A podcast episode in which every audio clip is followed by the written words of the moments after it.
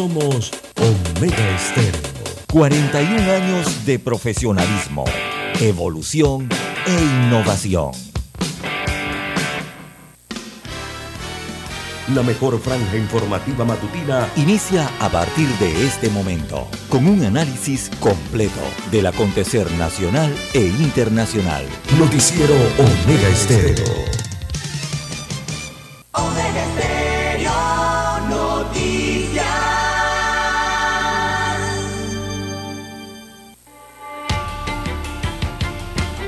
Continuación, los titulares, con los hechos que son noticias hoy.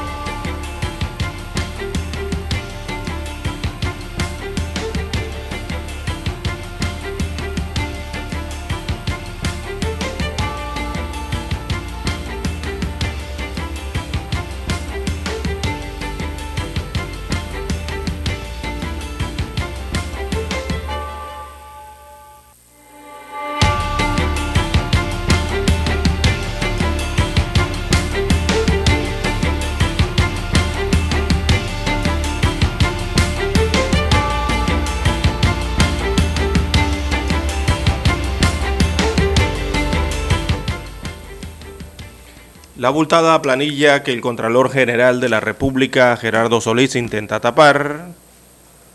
El gasto en salarios es cada vez más pesado por la cantidad de funcionarios y las leyes especiales. La planilla crece en un promedio de 4.778 funcionarios al mes y de forma constante. Así que son los gastos de operaciones en el Estado. También para hoy, amigos oyentes, eh, tenemos que empresarios y gobierno analizan control de precios acordado en el diálogo. Sostuvieron ya una reunión previa en la que se abordó este tema. Los empresarios rechazan la decisión y advierten de desabastecimiento, mientras que el Estado, a través del viceministro del MIDA, asegura que tomarán medidas para garantizar el suministro. También para hoy, amigos oyentes, eh, la basura, las deficiencias eh, de un sistema que incluye problemas administrativos, tanto en Ciudad Capital como en el interior eh, de la República. También tenemos que el nuevo fondo de educación se destinaría a inversión. Sería el aumento del porcentaje del Producto Interno Bruto que se destina a educación, unos 1.122 millones de dólares, será asignado exclusivamente a inversión y deberá enfocarse en infraestructura, también en la dotación de agua y también en la calidad de la educación. 16 violaciones a la ley eh, destacan por día, dicen o se muestran en las cámaras eh, de videovigilancia. Esto en cuanto al tema de seguridad eh, ciudadana. También Odebrecht pide aclaración de fallo a favor de Tocumen eh, SA. Para hoy, amigos oyentes, en otros titulares, de ocho disparos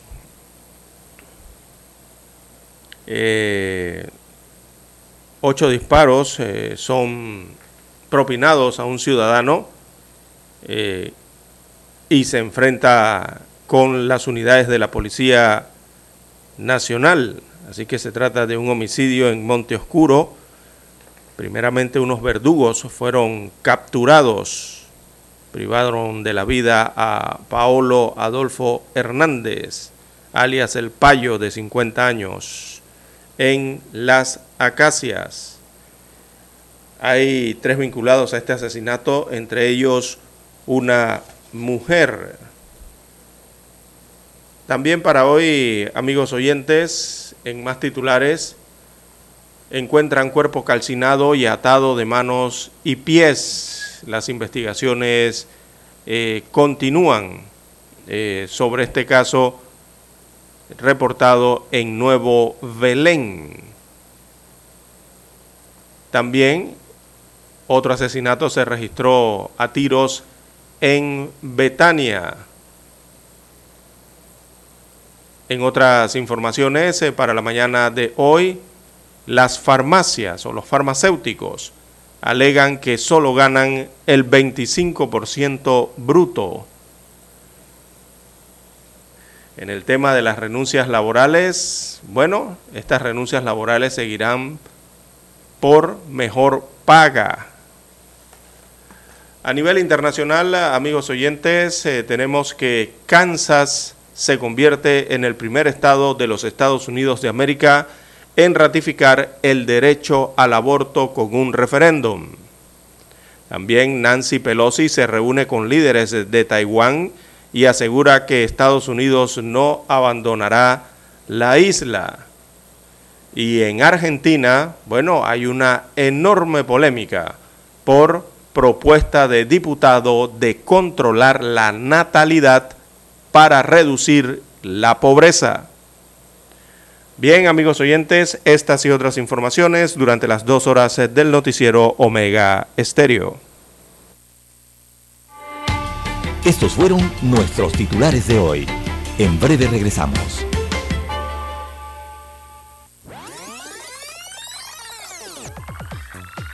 Omega Stereo tiene una nueva app. Descárgala en Play Store y App Store totalmente gratis. Escucha Omega Stereo las 24 horas donde estés con nuestra nueva app.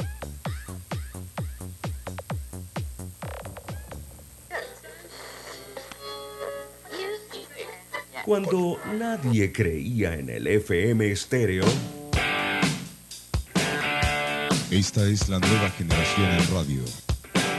Esta es la generación Omega. Construimos el camino que seguirían las demás. Omega Estéreo.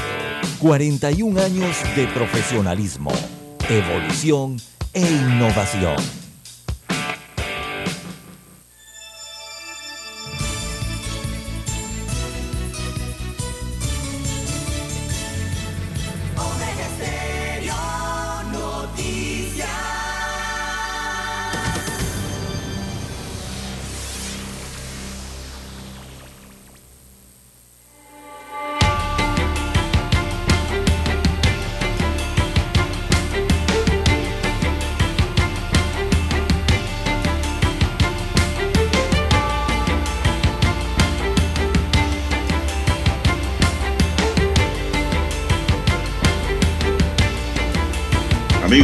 Amigas, muy buenos días.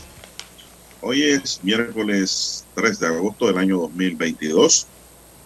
Daniel Arauz está en el tablero de controles en la mesa informativa. Les saludamos. César Lara. Y Juan de Dios Hernández Sanjur para presentarle las noticias, los comentarios y los análisis de lo que pasa en Panamá y el mundo en dos horas de información. Iniciando la jornada, como todos los días, con fe y devoción, agradeciendo a Dios Todopoderoso por esa oportunidad que nos da de poder compartir una nueva mañana y de esta forma llegar hacia sus hogares, acompañarles en sus vehículos, en su puesto de trabajo y donde quiera que usted se encuentre a esta hora de la mañana. Pedimos para todos salud, divino tesoro, seguridad y protección, así como sabiduría y mucha fe en Dios. Mi línea directa de comunicación es el WhatsApp, es el doble seis catorce catorce cuarenta y cinco. Ahí me pueden escribir al doble seis catorce catorce cuarenta y cinco. Entonces, César en redes sociales. Don César, ¿cuál es su cuenta? Bien, estamos en las redes sociales en arroba César Lara R, arroba César Lara R es mi cuenta en la red social Twitter. Allí puede enviar sus mensajes, sus comentarios, denuncias, fotodenuncias, el reporte del tráfico temprano por la mañana. Esos incidentes o los ya accidentes, bueno, usted los reporta allí.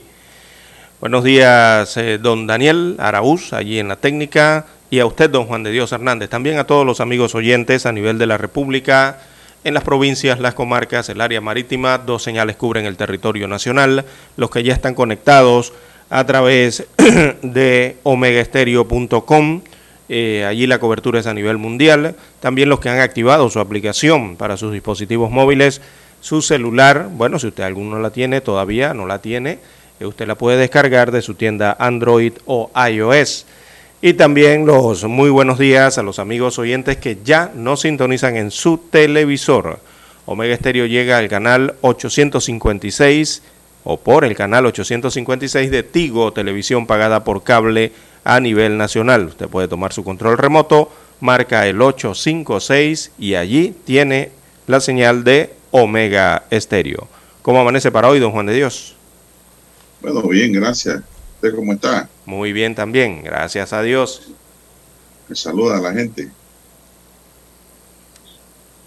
Bueno, vamos a entrar. Bueno, Dani, ¿cómo está hoy? Dani está como con sueño. Pasa, Dani. Está viendo mucha televisión de noche. Está tomando su coffee break, dicen. Bien, don César. Y pues terminó Nancy Pelosi la visita a Taiwán. Eh, sí, aterrizó en Taiwán ayer eh, en medio de las tensiones, ¿no? El conflicto eterno este entre Estados Unidos de América y China eh, y la tensión que eso ocasionó el día de ayer por la llegada de Nancy Pelosi a la isla eh, de Taiwán y todavía, bueno, se analizan los efectos que esto podría eh, tener. Pero en primera instancia, Nancy Pelosi llegó a la isla, su avión aterrizó y se reunió entonces con líderes eh, de Taiwán durante las últimas horas. Ella, como presidenta de la Cámara de Representantes de los Estados Unidos, se reunió allí a pesar de las advertencias de China, ¿no? Ella dijo eh, el miércoles, recordemos que China dijo el miércoles que ella y otros miembros del Congreso de su eh, delegación estaban demostrando que no abandonarán, eh, que no abandonarían entonces su compromiso con la isla autogobernada. Eso era lo que decía la representante de los Estados Unidos de América en territorio taiwanés, que no los iban a abandonar a la isla. Así que el mundo enfrenta hoy una elección entre la democracia y la autocracia, según señalaba Pelosi en un breve discurso durante la reunión con la presidenta de Taiwán, eh, Tsai Ing-wen. La determinación de Estados Unidos de América de preservar la democracia aquí en Taiwán y en todo el mundo sigue siendo férrea, según aseguró en sus palabras. Recordemos allí que China eh, reclama a Taiwán como parte de su territorio y se opone a cualquier relación entre sus autoridades y los gobiernos extranjeros. Eh, ellos habían anunciado varias maniobras militares ¿no? en torno a la isla y emitió una serie de duras declaraciones hace algunas horas o días atrás, luego de que eh, la delegación estadounidense aterrizó el martes eh, por la noche en la capital taiwanesa, aterrizó allí en Taipei. Eh, bueno, Taiwán también criticó la realización de esos ejercicios alrededor de la isla, ¿no? cerca del estrecho y también en la parte ya eh, del océano donde se encuentra esta, este territorio. Bueno, César, así que ya ella se retiró. Sí, sí, exacto. La, presidenta de la Cámara de Representantes, Nancy Pelosi, partió de Taiwán, poniendo fin a una visita de alto riesgo que, según advirtió Beijing, tendrá un grave impacto en las relaciones entre Estados Unidos y China. ¿Cuál será ese gran impacto? No sé. Pelosi y la delegación del Congreso con la que viaja salieron de la isla autónoma alrededor de las 6 de la tarde, hora local, partiendo del aeropuerto Songhan de Taiwán fuertemente custodiada, don César. Sí es, muy bien escoltada. Pelosi aterrizó en Taipei el martes por la noche en lo que fue la primera visita de un presidente de la Cámara de Representantes en funciones a Taiwán en 25 años. Pelosi se reunió con la presidenta de Taiwán, Tsai Ing-wen, el miércoles y visitó el Parlamento donde dijo a los periodistas que Estados Unidos apoya a Taiwán una delegación del Congreso encabezada por Pelosi hizo escala en el Indo-Pacífico esta semana para reunirse con los aliados de Estados Unidos en la región. Se espera que aterricen en Seúl hoy por la noche, don César, rumbo a Corea. Así es. Evidentemente eso era una, una misión o una visita eh, con el riesgo naturalmente calculado, ¿no? Eh, para poder que el avión aterrizara y Pelosi realizara eh, su visita. Las consecuencias, bueno, las conoceremos posteriormente. podrían ser consecuencias entonces de la tensión, ¿no? O sea, que se tensione aún más esa situación entre China y Estados Unidos de América, esas relaciones. Eh, quizás pueda hacer más tensión, eh, tener efectos nocivos ya desde el punto de vista económico, ¿no? Quizás sea por allí. Eh, y bueno, hay que ver también el tema militar entre ambos países y la situación que hay con la isla de Taiwán. Bueno, el martes el Ministerio de Relaciones Exteriores de Rusia dijo en un comunicado que Rusia consideraba la visita de Pelosi una clara provocación en el espíritu de la política agresiva de Estados Unidos de un esfuerzo total para contener a la República Popular China.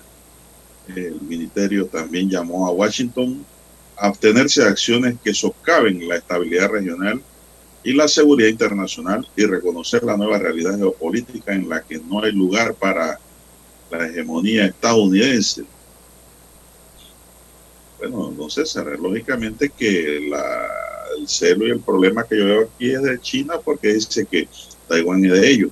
Sí, ellos llevan décadas, llevan décadas defendiendo ese argumento, ¿no? De que no existen dos Chinas en el mundo, sino que existe una sola. Y, la otra es que Estados Unidos ve en, Taiwán una posibilidad de mantenerse en el área geopolítica de Asia, ¿no? claro, evidentemente con un Taiwán autónomo. aliado. Claro, si es autónoma y mantiene gobierno propio y democrático, claro que lo puede hacer allí. Bien, son las 5.46 minutos. Vamos a hacer una pequeña pausa para entrar al plano nacional. La mejor franja informativa matutina está en los 107.3 FM de Omega Estéreo. 5.30 AM. Noticiero Omega Estéreo. Presenta los hechos nacionales e internacionales más relevantes del día. 7.30 AM. Infoanálisis. Con entrevistas y análisis con los personajes que son noticia. De 8 y 30 a 9 y 30 de la mañana. Sin rodeos. Con Álvaro Alvarado. De lunes a viernes por Omega Estéreo. Para anunciarse en Omega Estéreo, marque el 269-2237. Con mucho gusto le brindaremos una atención profesional y personalizada. Su publicidad en Omega Estéreo. La escucharán de costa a costa y frontera a frontera. Contáctenos 269-2237. Gracias. Telefónicas. La casa del teléfono es tu mejor opción. Te asesoramos y ofrecemos buena atención. Con años de experiencia trabajando para ti. La casa del teléfono, ubicados en Via Brasil y Vista Hermosa. La casa del teléfono, líder de telecomunicaciones. La casa del teléfono, Panasonic Ven a visitarnos. La casa del teléfono. 229-0465. lsdtcorp.com. Distribuidor autorizado Panasonic. Omega Stereo tiene una nueva app. Descárgala en Play Store y App Store totalmente gratis. Escucha Omega Stereo las 24 horas donde estés con nuestra aplicación totalmente nueva.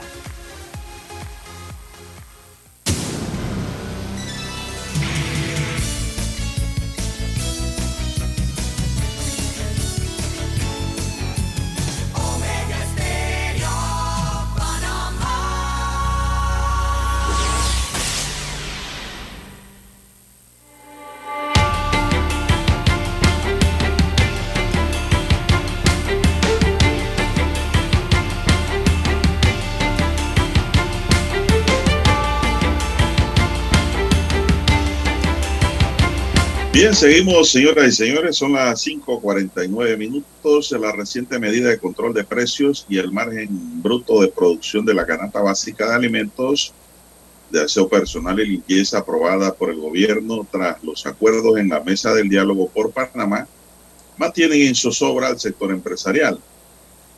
Más de 80 agremiados de la Cámara de Comercio se reunieron ayer para tratar el tema de la regulación de precios con la participación de las autoridades del gobierno. La presidenta de la Cámara, Marcela Galindo de Obarrio, advirtió que imponer figuras como control de precios, control de márgenes de ganancia y barreras comerciales al final termina afectando no solo al sector privado y a los productores del país, sino a los propios consumidores con efectos opuestos. En poco tiempo nuestra economía podría ver las consecuencias de estas acciones como son el desabastecimiento, disminución en la oferta, desincentivos a la producción, deterioro en la relación calidad-precio, impacto que sufrimos todos los panameños, expresó la señora Galindo de Obarrio a la estrella de Panamá. Pero aún más grave, dice ella, la posibilidad de reactivación económica que con los acuerdos presentados hasta ahora en la mesa de diálogo sufrirá un impacto revés. Sin embargo, el viceministro de Desarrollo Agropecuario, Carlos Roñoni, aseguró que mantienen reuniones constantes con el sector empresarial y que su oportunidad es para buscar una fórmula que permita el abastecimiento y el descuento que va a ser asumido por el gobierno. En la coyuntura de la reunión de la Cámara a la que tuvo acceso a la prensa, el empresario Rafael Carles aseguró que hay mucha preocupación por la implementación de esta medida que no resolverá absolutamente ninguno de los problemas fundamentales de este país. Se ha querido hacer ver que el problema son los precios de los alimentos, cuando en realidad el tema clave aquí es la eliminación de la corrupción, cuestionó el agremiado en la Cámara. Carles enfatizó que la regulación de precios lo que va a traer es el desabastecimiento bueno, lo mismo que dijo la señora Galindo. En una conferencia el pasado 29 de julio, el Consejo Nacional de la Empresa Privada, Rubén Castillo, dijo que no se pueden establecer medidas que vayan a arruinar al sector productivo. Así que, don César, pues están ahora en eso, de que cómo se va a hacer. Y la Cámara de Comercio no quiere ningún tipo de control, don César la pregunta que todo el mundo se hace es ¿y cómo hacían cuando en Panamá existía la Oficina de Regulación de Precios? No ganaban. No, ahí no, ahí, utilizaban el tema del, quizás del, eh, del margen bruto, del margen neto y así, ¿no? De las ganancias dentro de las empresas. Bueno, no sé, pero lo cierto es que la verdad de la verdad, don César, es que están estrangulando con esta oferta y demanda. Están estrangulando al consumidor. De verdad que sí. Así es. Por ejemplo, mire usted, los farmacéuticos están alegando que solo ganan 25% bruto. Dice que eso es lo que ellos ganan eh, en estas ventas o en el negocio de las farmacias en Panamá y fue la Asociación de Representantes y Distribuidores de Productos Farmacéuticos. Esa asociación se llama AREDIS. AREDIS, una sigla importante. Ellos alegan que la venta de medicamentos en las empresas distribuidoras de farmacias privadas se efectúa con un margen bruto inferior al 25%, dicen los farmacéuticos sobre lo que eh, se debe descontar todas las ofertas, dice, las promociones también se descuentan de allí y los descuentos adicionales que otorgan, así como todos los gastos administrativos, operacionales, técnicos y financieros, sé que lo descuentan de ese 25% de margen bruto. Eh, no explicaron el margen neto, por lo que veo en este comunicado de prensa, solamente explicaron el margen bruto. Eh, también sostienen que la venta de medicamentos por licitaciones eh, en el sector público, los ingresos brutos que los distribuidores reciben son significativamente inferiores a los del sector privado. O sea que no es un buen negocio entonces. Bueno. En la mesa única del diálogo, el economista William Hughes Ortega afirmó que las cinco compañías que controlan el 75% del negocio de los medicamentos en Panamá realizaron importaciones por 350 millones de dólares y sus ganancias fueron de 850 millones de dólares. Perdón, es decir, arriba del 240% en ganancias. Eh, el grupo incluye a las compañías Astor del Grupo Arrocha, Grupo CG de Jacet, Impadoel, también Droguería Ramón González Revilla y Reprico, según dijo Hughes. Eh, Aredis, que es esta asociación de representantes y distribuidores de productos farmacéuticos en Panamá, niega que el mercado de los medicamentos, eh, en este mercado existe algún tipo de oligopolio. Ellos niegan que eso exista, alegando que en la última licitación de precio único perdón, participaron 54, perdón, 54 empresas. Así que el gremio sostiene que autorizar eh, sin controles la importación paralela de medicamentos solo causaría el ingreso de medicamentos falsificados, dice esta asociación. Y ante este riesgo se abre la posibilidad de que los laboratorios o los laboratorios fabricantes cancelen los registros de sus productos ante los riesgos a la salud pública de operar en un mercado que permite tal situación. ¿Cómo lo va a hacer Costa Rica? ¿Y cómo lo hacen los otros países y también hacen... Eh, eh, todo es excusa, Lara. todos son mecanismos de defensa. Todos tienen mecanismos paralelos para, la importación de, de medicamentos. Y las farmacéuticas han quebrado en los otros países. ¿El mercado se ha venido abajo en los otros países? No siguen teniendo sus ganancias y siguen vendiendo medicamentos. es cuestión de saber gobernar, don César. Si esto pudiera ser así, entonces, mire, estoy diciendo pudiera ser así que ven el contrabando, simplemente hay que legislar, fiscalizar y elevar las penas al delito de contrabando y, más de medicamentos con un agravante bueno allí a través de la fiscalización. Sorprendido pero debe gobernar es el gobierno. Esto que estoy diciendo lo tiene que hacer el gobierno. Eso es lo que hay que hacer. Y fortalecer las aduanas. Simplemente es eso.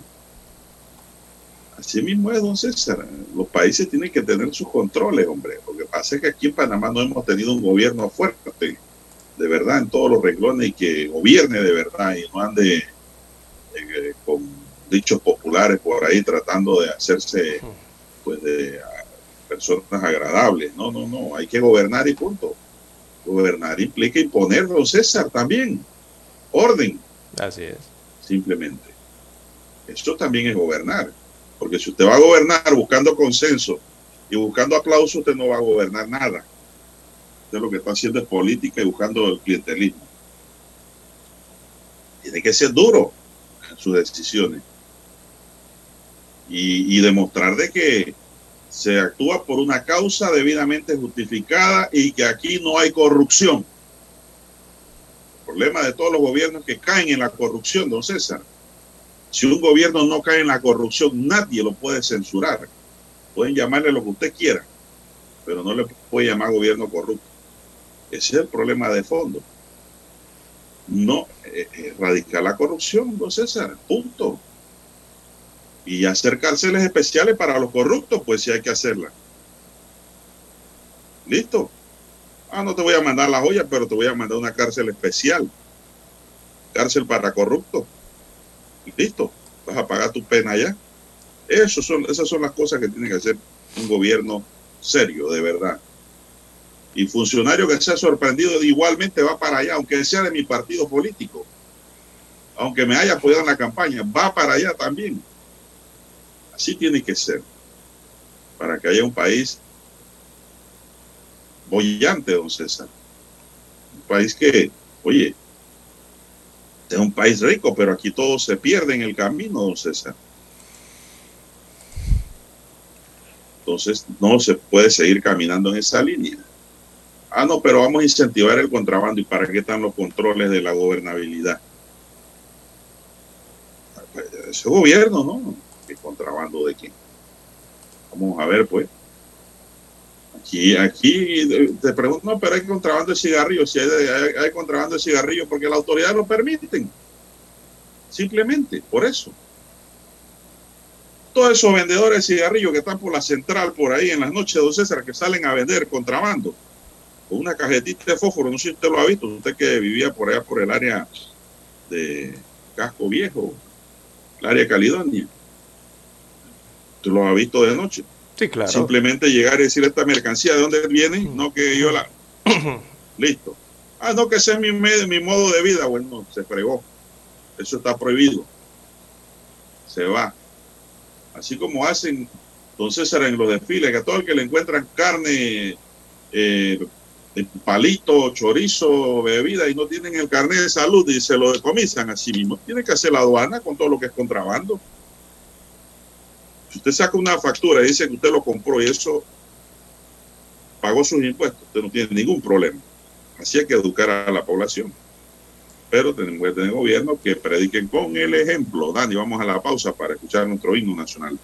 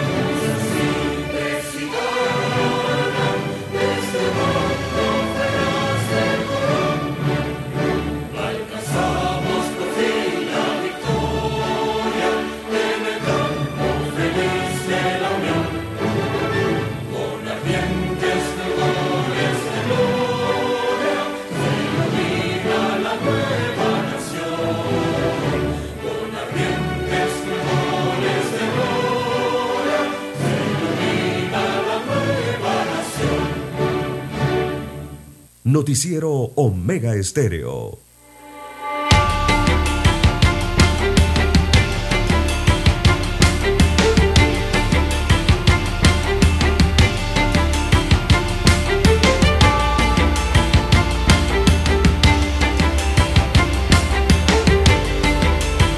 Bueno, don César, eh, la gran pregunta que se hace la población, porque la población es tonta, el problema es que aquí todo el mundo piensa que es más vivo que otro. y eso no es verdad. La gran pregunta que se hace mucha gente es, bueno, si esos márgenes de ganancias son de 25%, cosa que no es cierta porque yo tengo fuentes que me demuestran que no son así dentro de lo que es el trabajo farmacéutico. Esto ¿Cómo hacen entonces estas farmacias nuevas, estas cadenas nuevas que te rebajan el 20, el 25% del medicamento? Entonces ellos están trabajando gratis. Exacto, ahí hay que ver el margen neto. y después buscarle el margen bruto. Ahí se cae todo lo que digan. Exactamente.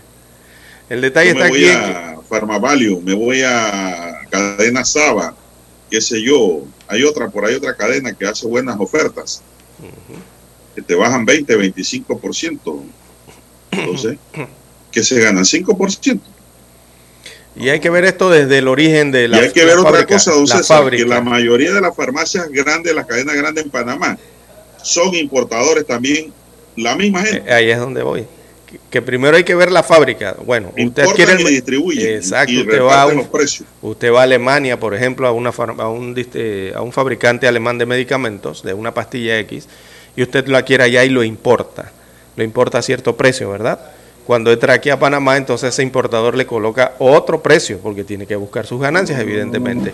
Le Y después de, va y después de allí que este importador le pone el precio, don Juan de Dios, pasa entonces a estos distribuidores. Y el distribuidor, por supuesto, tiene que poner otro precio más, ¿verdad? Para poder tener ganancias de ellos, mencionan aquí el que yo digo, don 25%. César. Entonces, ¿cuáles No. son las ganancias reales entre la importación y la No, el distribución? problema es que en materia económica dice que no existe el corazón, entonces Eh, sí. no existe el corazón, esa parte del cuerpo no existe allí. Por eso es que los gobiernos entonces tienen que poner corazón donde no existe, porque la población se queja y no, no da más. Aquí hay gente que se muere porque no pueden comprar los medicamentos en farmacias privadas y se van deteriorando, don César, y fallecen. La gente pobre sobre todo, ¿no? Y esas cosas no deben ocurrir en un país como Panamá. Claro. no deben ocurrir. Abrir el Eh, mercado. lo que pasa es que Dios. preparando el camino, don César, porque la mesa única de diálogo Va tiene que allá. abordar el tema del medicamento, ¿no? Correcto. Hay disensos. ¿Cuáles son los temas pendientes para la mesa, don César? Ya medicamento fue abordado también, Eh, sí, pero medicamento hay, fue hay abordado. disensos. Ujú, eh, No, pero esos disensos van a ser tocados al final. Igualmente, ¿no? Eso Eh, tiene que tener una salida. Sí, el tema de la, me parece falta de la energía eléctrica, falta el tema de la corrupción y un punto que son otros temas varios. La caja de seguro social, la energía eléctrica, la corrupción y los puntos varios son los disensos que quedaron pendientes en cada uno de los temas tratados. Bueno, esas son preguntas que uno se hace y no tiene respuesta. En Panamá los mismos importadores son los mismos distribuidores. Mm, Exacto. Las mismas droguerías tienen sus, que son los importadores y almacenadores, y que compran al por mayor, don César, tienen el control también de la distribución a nivel, a nivel de diversas farmacias. Y son los que llevan los precios. Entonces, eh, nosotros no vemos oferta y demanda, don César. Usted ve la oferta y demanda entre una farmacia, digamos, del grupo Arrocha y una del grupo Rey. No, Usted va a, a cualquiera de ellos y los precios son los mismos. casi similares. No hay libre competencia. ¿Dónde está la competencia? La competencia la quieren hacer las farmacias más chicas, las cadenas nuevas que han llegado, ¿no?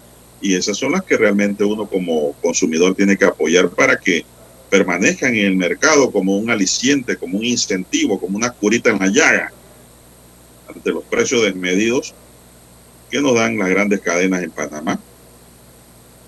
Te va a un lugar de estos grandes, a otro grande, bueno, no quiero estar mencionando muchos nombres tampoco. ¿ah? Eh, los precios están allí, equiparados. Y, dicen que no hay oligopolio. ¿Cómo se explica eso? Es increíble, ¿no? Y nada más encuentras cuatro o cinco No hay distribuidores. competencia, no hay la libre No hay- competencia, no no, existe, don César. Así es. Esto, esto es tómalo o déjalo.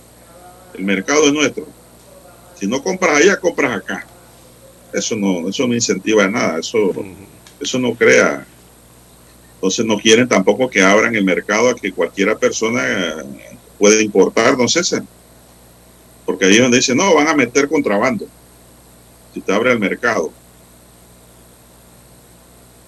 Que yo sepa, en Panamá no hay mucha fábrica de medicamentos, don César. No hay. Entonces yo creo que si se abre el mercado en ese, esa rama, se puede mejorar, ¿no? Y hay que legislar para mejorar las leyes anticontrabando. Pero es una tarea conjunta que tiene que hacer el Ejecutivo con el Legislativo. Pero digo, donde existen, pero es lo que yo digo siempre, entonces se tiene que haber un gobierno con una, un gobierno que no esté tildado ni manchado de nada, ni demuestre, porque la mujer del César no solo tiene que ser honesta, sino también parecerlo, que demuestre pues que no es un gobierno corrupto, una Asamblea Nacional de Diputados que demuestre que no es corrupta, y un órgano judicial, por supuesto, con mucha más razón, menos corrupto. Así es. Bueno, Son los tres órganos del Estado que tienen que brillar con esa transparencia para que las cosas fluyan y mejoren en Panamá y el que la hace la pague. Exacto, se requiere. Sin miramientos, sin apellidos, sin bolsas económicas. El que, el que viola la ley paga. Pero eso tiene. Yo tengo fe y esperanza que eso ocurra en Panamá algún día. Sí, evidentemente la estructura, eh, hay un pésimo reparto desigual, ¿no? En Panamá ya todo eso lo conocemos de los temas de igualdad, eh, igualdad y eso sigue prácticamente intacto hasta el momento, ¿no? Eh, vemos la otra parte del Estado que sigue financiando su presupuesto con deuda y más deuda, endeudándose más. Eso significa empobrecimiento de país. Entre más deuda usted adquiere para planilla, todos los años sigue adquiriendo más deuda para su presupuesto Eso general. que estamos gobernando mal, ¿no? exactamente, son cosas que hay que eh, analizar allí y modificar. Y también... El gobierno que paga planilla con deuda es un gobierno que no está gobernando. Y también el gobierno, he escuchado por allí ciertamente a las asociaciones de, de, las industrias, los comerciantes, los empresarios hablar mucho del tema de que no debe meter la mano el gobierno en el mercado eh, pero es que ellos tampoco pueden ignorar eh, lo que establece la Constitución Política de la República de Panamá, que les da facultad al gobierno de hacerlo. Eh, recordemos que hay dos, creo que son tres artículos que le facilitan al gobierno tomar o asumir políticas con relación a la economía del país. Y el gobierno lo puede hacer, si lo desea hacer, si es parte de su política, ¿no? Pero tiene que ser un gobierno, don César, no comprometido. Exacto, para... No comprado no impulsado por los poderes económicos, porque quedan en deuda. Y después vienen los reclamos. Entonces no pueden hacer porque tienen, sienten compromiso con la población, pero sienten compromiso también con los patrocinadores. Y los patrocinadores aprietan. Entonces, será, no crean. Sí, recordemos que esos artículos eh, constitucionales hablan más bien de la distribución con equidad eh, dentro de la economía y también el tema de la regulación de precios. Y eso está establecido por ley, don Juan de Dios. Pueden o no, si desean hacerlo, lo pueden hacer y si no, bueno, se mantiene como está. Bien, don Juan de Dios. el artículo 284 de la Constitución y ahí está la respuesta para todo. Así mismo es. El constituyente no puso ese artículo ahí de adorno. Lo que pasa es que este artículo nadie lo quiere usar porque Exactamente. Eh, por la corrupción, pues. Ya sea política, corrupción moral, corrupción, la palabra entera. Entonces es muy difícil aplicarlo, porque hay compromisos, hay deudas políticas, eh, hay patrocinio. Entonces ese es el problema, entonces, que hay ahí. Hay que hacer la no pausa. hay un gobierno que pueda decir voy a hacerlo así Siempre vas a encontrar oposición, Lara, en la izquierda o la derecha. En cualquiera de las dos manos. Vas a encontrar, una se antepone a la otra. Siempre va a haber eso. Entonces el gobierno tiene que establecer el equilibrio con gobernabilidad. Tiene que ser un gobierno fuerte, sostenido, aceptado por todos. Y para lograr eso, don César, tiene que ser un gobierno cristalino, transparente. Hay que arrancar por allí. Usted no le puede decir a su hijo, no fume, que eso da cáncer, el cigarrillo mata, y tienes en la mano un cigarrillo.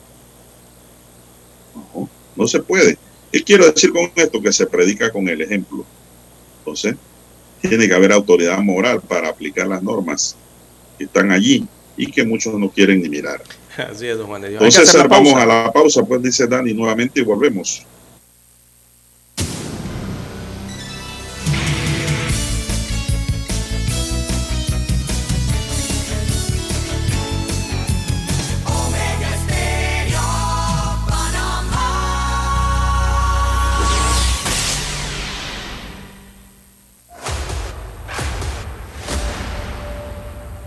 Desde los estudios de Omega Estéreo, establecemos contacto vía satélite con la voz de América.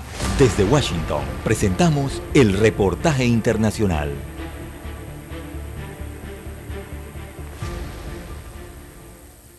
Luego de que estados como Nueva York y California se declararan en emergencia para hacer frente al creciente número de casos de viruela cínica, el presidente Joe Biden designó a dos altos funcionarios de diferentes agencias gubernamentales para coordinar la respuesta ante este virus que ha infectado a más de 5.000 personas en todo el país.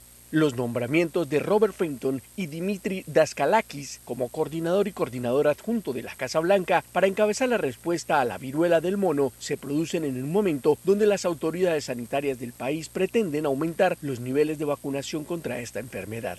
Los designados por el mandatario estadounidense tendrán la misión de coordinar estrategias y operaciones para combatir el actual brote de la viruela del mono y una de sus primeras tareas será la de aumentar el acceso equitativo a las pruebas, vacunas y tratamientos. Estos dos funcionarios actualmente ocupan importantes cargos en agencias gubernamentales. Robert Fenton es el administrador regional de la Agencia Federal para el Manejo de Emergencias de los Estados Unidos, FEMA, y fue el encargado de liderar al país en la vacunación masiva contra el COVID-19 en 2021.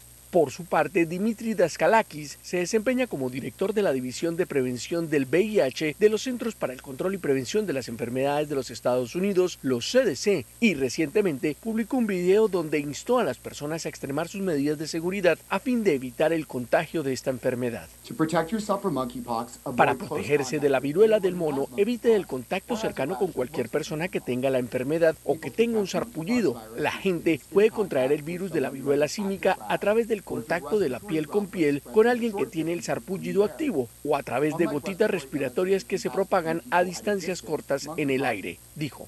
Durante los últimos días, Nueva York, California y la ciudad de San Francisco han declarado la emergencia sanitaria por la viruela del mono, una medida que busca activar planes y recursos adicionales a fin de combatir y evitar la propagación masiva de este virus, que según los especialistas reporta una baja tasa de mortalidad, pero que resulta impactante por las llagas cutáneas que aparecen en el cuerpo de los infectados. Héctor Contreras, Voz de América, Washington. Escucharon vía satélite desde Washington el reportaje internacional. La mejor franja informativa matutina está en los 107.3 FM de Omega Estéreo, 530 AM. Noticiero Omega Estéreo presenta los hechos nacionales e internacionales más relevantes del día. 730 AM. Infoanálisis, con entrevistas y análisis con los personajes que son noticia de 8 y 30 a 9 y 30 de la mañana, sin rodeos, con Álvaro Alvarado, de lunes a viernes, por Omega Estéreo.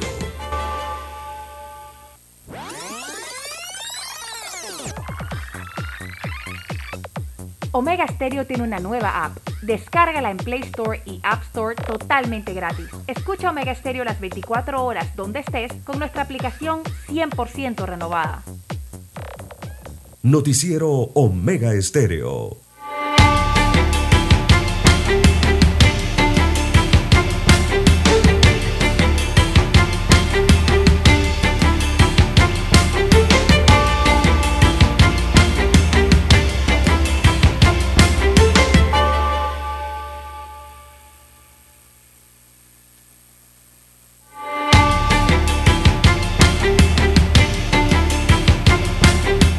Bueno, señoras y señores, están en sintonía de Omega Estéreo, cadena nacional. Bueno, don César, el día lunes amaneció por ahí un poco de puentes con unas banderolas, unos, Ah, sí, unas oiga, sí, pancartas unas mantas.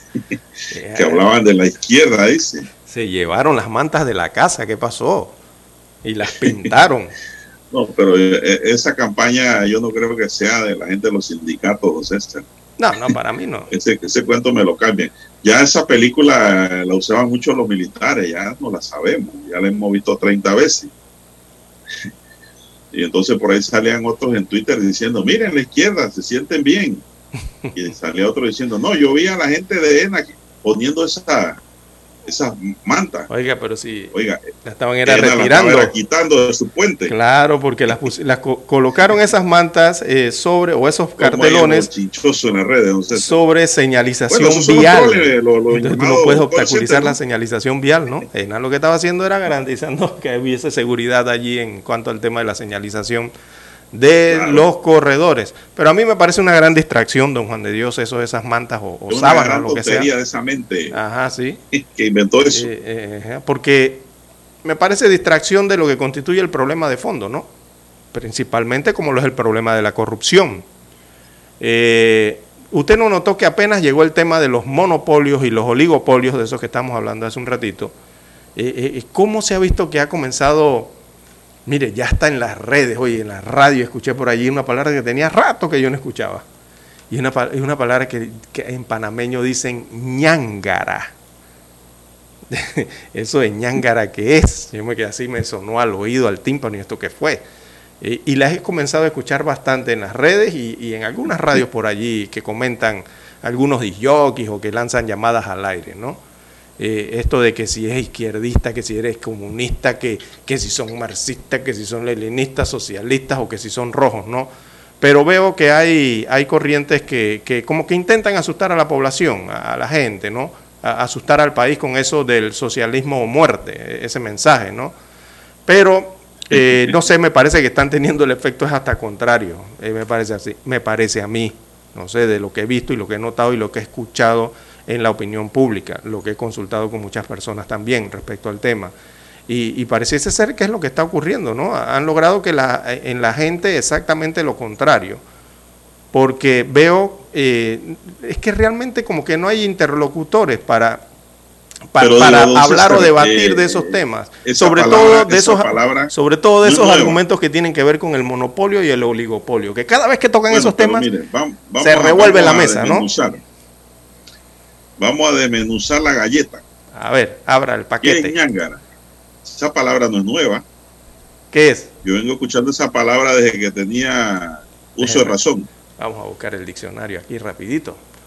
Bueno, y el significado en realidad de ñángara es una persona que se encarga de armar alborotos o desestabilizar el orden público. Eso es lo que se califican de ñángara. Así es. Esa pro- proviene de la lengua cariña, dice. Procede de la lengua cariña esa palabra. Y muy propias son de los, de los llanos orientales de Venezuela. De por allá de Sudamérica. Pero en ñángara también refiere a la mala calidad, ¿no? A la mala gente. Eh, persona que carece de importancia. Ñángara. Todos esos significados, ¿no? Eh, por ahí la está escuchando mucho en las redes sociales y en las radios, don Juan de Dios. En la radio. Sí, sí, sí. Hay no programas que, sí, hay programas que eh, como que lanzan llamadas al- del público. Y bueno, Ah, cuando usted pero lanza digo- llamada del público no la controla. Que el público habla lo que le da la Sí, gana. exacto. Eso de llamadas al aire, eso es peligroso y hasta irresponsable, don César. Porque usted no sabe quién le está hablando al otro lado, al menos que usted lo haya programado, compadre hablado, para que digan una cosa que pues, Sí. es incontrolable.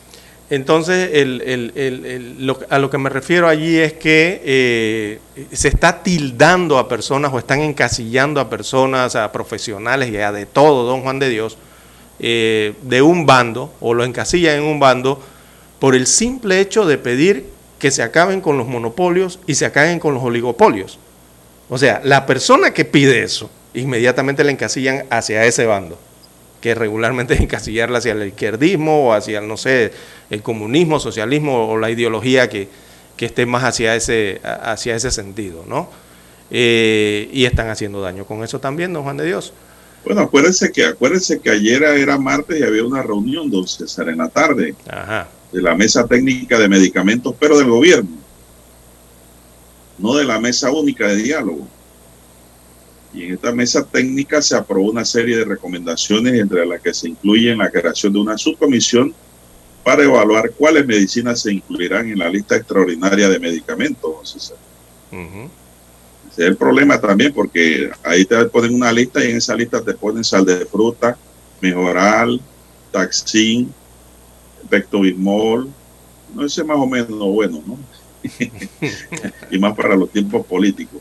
Eh, que te ponen ahí ribarbisoda, Big Vaporú, mentolato chino, pero los medicamentos que en verdad son buenos, lo que quiero dar a entender con esto, que necesitan las personas que tienen enfermedades muy fuertes, muy peligrosas y dañinas, eso a lo mejor no lo tocan. Entonces, digo, aquí, ¿quién le pone el cascabel al gato? tiene que, poner el cascabel al gato no es la población, es el mismo gobierno que está llamado a poner orden. Es el árbitro entre la oferta y la demanda. Bien, don César, eh, en la mesa precedida por el vicepresidente José Gabriel Carrizo, se detalló que esta lista de medicamentos bajo el control de precios no solucionan el problema del desabastecimiento y de precios, pero dijo que es un paliativo, igual que el programa Medisol, mientras se van encontrando todos los medicamentos para solucionar el problema del desabastecimiento. Es que no debe ni existir eso, eso es falta de planificación. Entendemos que el tema de los medicamentos es un problema complejo que data de muchos años y ahora durante la administración de Cortizo se ha venido dando pasos concretos en la búsqueda de esas soluciones permanentes. Igualmente se aprobó de manera unánime que se remita el decreto al Ejecutivo que reglamenta la Ley 1 de Medicamentos 2001 que incluye el título cuarto, el cual busca eliminar las barreras para que acceda al mercado local más medicamentos eficaces seguros y eficientes. Carrizo Jaén explicó que eso implica tener una balanza en la que se fortalezcan las instancias reguladoras como los laboratorios que realizan las pruebas de bioequivalencia. Bueno, los laboratorios que hacen estudios están en la Universidad de Panamá, don César, tengo entendido, ¿no? Los rectores, exacto. Que es el Instituto Especializado de Análisis. El rector de todo, ¿no? Que hace un buen trabajo. ¿Y por qué hace un buen trabajo? Porque ahí no está metida la política. Entonces, ahí hay técnicos, científicos trabajando. Bien, son las 6:26 eh, minutos. En hoy es miércoles, don César. Hoy se reanuda la, la, mesa, exactamente. En, en COCLE se retoman las discusiones. ¿A, qué hora? ¿A las 6 de la tarde? Y van a retomarla eh, en el tema de los medicamentos, donde fue dejada la discusión la semana pasada. Eh, así que se va a analizar allí el tema del precio razonable de los fármacos eh, para los asegurados. Eh, eso es uno de los puntos que quedó en el disenso, ¿verdad? Que se va a retomar hoy entonces ese tema en la mesa del diálogo allá en Penonomé, luego que lograran 17 acuerdos sobre el tema de la rebaja y abastecimiento de las medicinas, en este caso debe ser de los medicamentos de la Caja del Seguro Social y también del MINSA. esto sin privatización, ¿no? Era lo que reclamaban también allí los miembros de los sindicatos sentados en la mesa. Otro de los temas a retomarse eh, por disenso es la regulación del margen de ganancia de las cadenas de compra y distribución de medicamentos en farmacias privadas. Ese es el tema allí sensitivo, ¿no? También la posibilidad de hacer compras directas internacionales eh, a empresas em, de otros eh, países. Otro tema espinoso también. Los pagos en tiempo prudente, no mayor a un mes, una vez se haga la presentación de las cuentas eh, de proveedores de medicamentos, equipos e insumos. Eso que entran a las licitaciones, don Juan de Dios las ganan, pero les pagan después como un año y medio después, hasta un año y medio después. Oiga, yo no sé esas empresas cómo sobreviven a veces. Bien, eh, entre los puntos en los que se logró consenso, recordemos desde que se instaló eh, la subcomisión o las subcomisiones, estaban modificar eh, las regulaciones del MINSA y la Caja del Seguro Social sobre la transparencia para hacer que la información del abastecimiento sean reportes reales de manera pública y a través de una plataforma digital así como escrita, de forma obligatoria. Eso fue lo que se acordó en, la última reunión de la mesa, También temas de sanciones, se acordaron allí, eh, para el que falsee u ocupe, perdón, u oculte información sobre abastecimiento de medicamentos, algún tipo de sanción, o deje de cumplir con los procesos de compra, entre otros, fueron los puntos abordados en la última mesa en los que se lograron acuerdos. Así que van a reanudarla eh, el día de hoy con esos disensos que quedaron pendientes. Bien, vamos a la pausa, Daniel, para leer los periódicos y sus titulares. Para anunciarse en Omega Estéreo, marque el 269-2237. Con mucho gusto le brindaremos una atención profesional y personalizada. Su publicidad en Omega Estéreo la escucharán de costa a costa y frontera a frontera. Contáctenos 269-2237. Gracias. Omega Estéreo, 24 horas en FM Estéreo. Desde los estudios de Omega Estéreo, establecemos contacto vía satélite con la voz de América. Desde Washington, presentamos el reportaje internacional.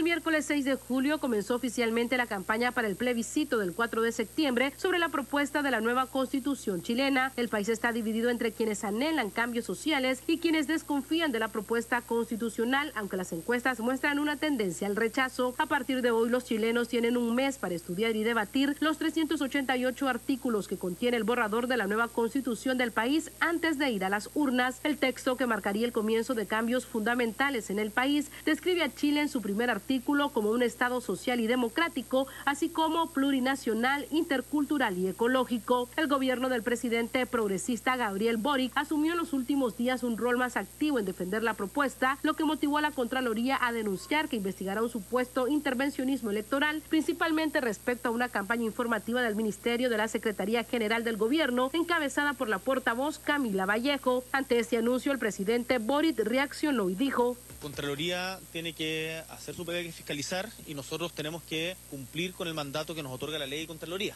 Y por lo tanto que las instituciones funcionen y que instituciones que una fiscaliza a otra. El fin de semana la firma privada Cadden dijo que el rechazo subió solamente un punto a 48% de los votos y la aprobación perdió un punto bajando al 38% de las preferencias. El presidente Boric sostiene que el único esfuerzo de su gobierno ha estado centrado en informar a la ciudadanía. Tenemos la convicción de que lo que hemos hecho al repartir el ejemplar de la nueva, del proyecto Nueva Constitución es justamente informar. Desde las elecciones municipales de octubre de 2012, el voto en el país ha sido voluntario voluntario. Sin embargo, para el plebiscito del 4 de septiembre será obligatorio. Sala de redacción, Voz de América. Escucharon vía satélite desde Washington el reportaje internacional.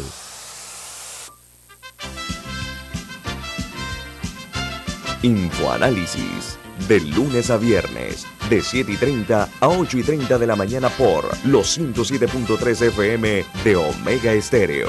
Con Guillermo Antonio Adames, Rubén Darío Murgas, Camila Adames Arias y Milton Enríquez. Infoanálisis, el programa para gente inteligente como usted.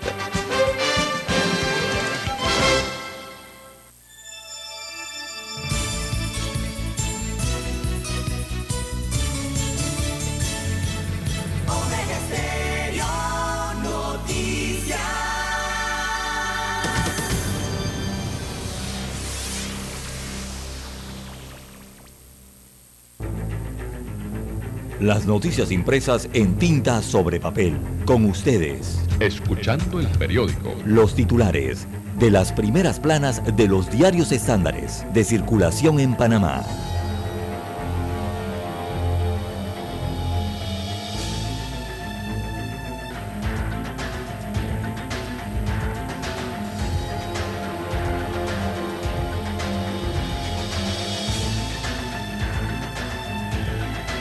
Amigos oyentes, el diario La Prensa titula para este miércoles 3 de agosto del año 2022. Bueno, tiene siete titulares en portada. El día de hoy el principal es la abultada planilla que Solís intenta tapar. Destaca el tema del gasto de operaciones en el Estado. Así que el Contralor General de la República, Gerardo Solís, ha dado una visión sesgada y una conclusión incorrecta del estado de la planilla eh, estatal, intentando maquillar el alza en la contratación de funcionarios justo cuando el país reclama contención del gasto. Así destaca el lead del diario La Prensa eh, para la mañana de hoy. Veamos, el Contralor dijo que la planilla se ha reducido en por lo menos 4.000 funcionarios, porque en diciembre del año pasado había 260.838 servidores públicos, mientras que al mes de junio del año 2022 eran 256.579 funcionarios. Sin embargo, todos los informes de la Contraloría General de la República hacen una comparación interanual de las cifras y es allí donde se nota el alza real y galopante que experimenta la planilla gubernamental. Así que el gasto en salarios es cada vez más pesado por la cantidad de funcionarios y las leyes especiales. La planilla crece en un promedio de 4.778 funcionarios al mes y de forma progresiva, o sea, mes con mes es el promedio de lo que aumenta. En más títulos, eh, para la mañana de hoy del diario La Prensa, eh, diálogo, el reto es lograr, dice el reporte de la página 2A. Así que los consensos eh, en los otros cuatro temas sería el reto a lograr según este reporte. Hoy miércoles los grupos sociales que participan en el diálogo volverán a la mesa luego de un receso de tres días. El reto es lograr consensos en cuatro temas, que son energía, caja de seguro social, combate a la corrupción y mesa de seguimiento.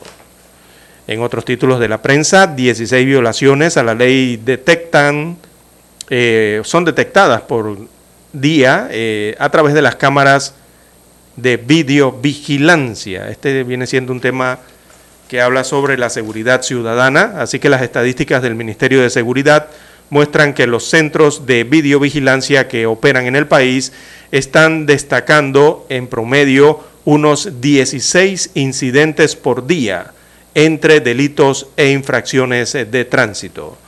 También Odebrecht pide aclaración de fallo a favor de Tocumen.